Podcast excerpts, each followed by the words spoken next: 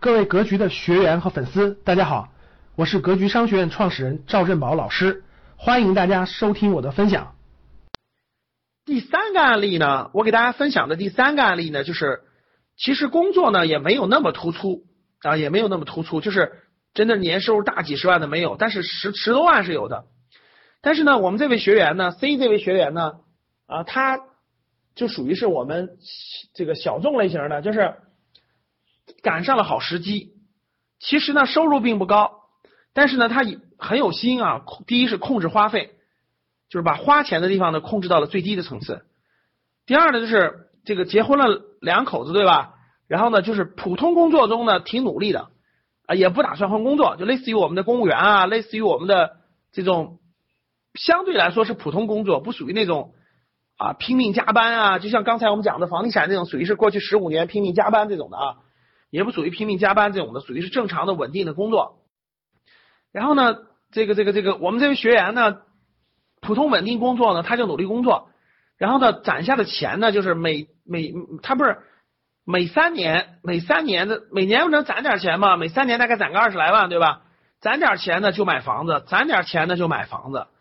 呃，因为他生活在属于是这种啊二线城市、省会城市。再加上呢，他这个省吃俭用，呃，再加上呢，房价过去一直都比较便宜啊，基本上一直都比较便宜啊，很多时候都是最开始三四千块钱，后来四五千块钱，七八千块钱，现在涨到两万左右了，对吧？他赶上了这种早期，然后呢，有钱就买，有钱就买，生活很节俭，结果买了三套以上的房子，呃，这个这个现在呢，城市的房价涨到两万多了。所以他呢，这个把这个房价一变现之后呢，除了自住的以外啊，现在呢手上的这个第一桶金也有那个几百万的这个第一桶金啊，大概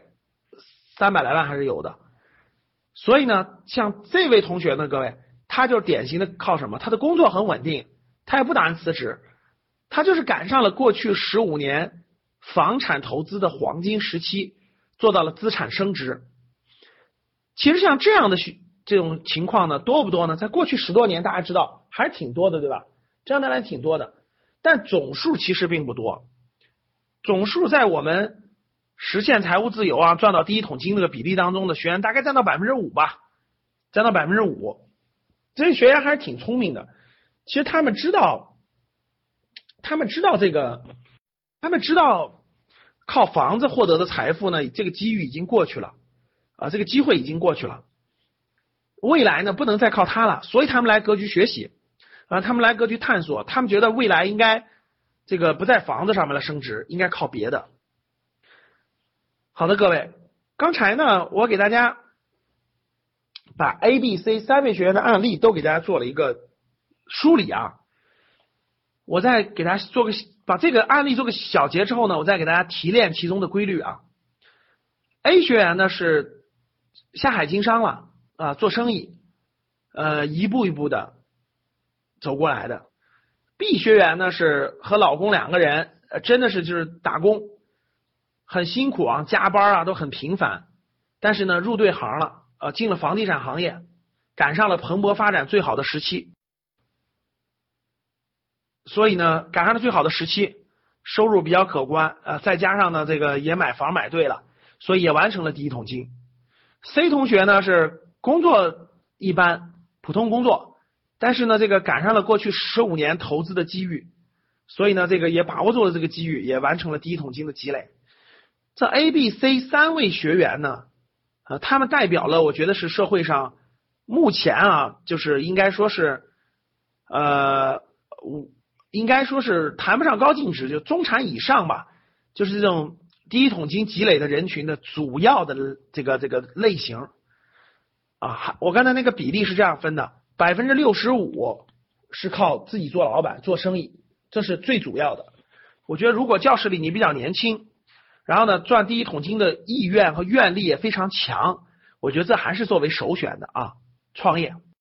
呃，百分之六十五是做企业、做生意的人，百分之三十是经理儿、职业经理人或专家，在某个领域当中的专家，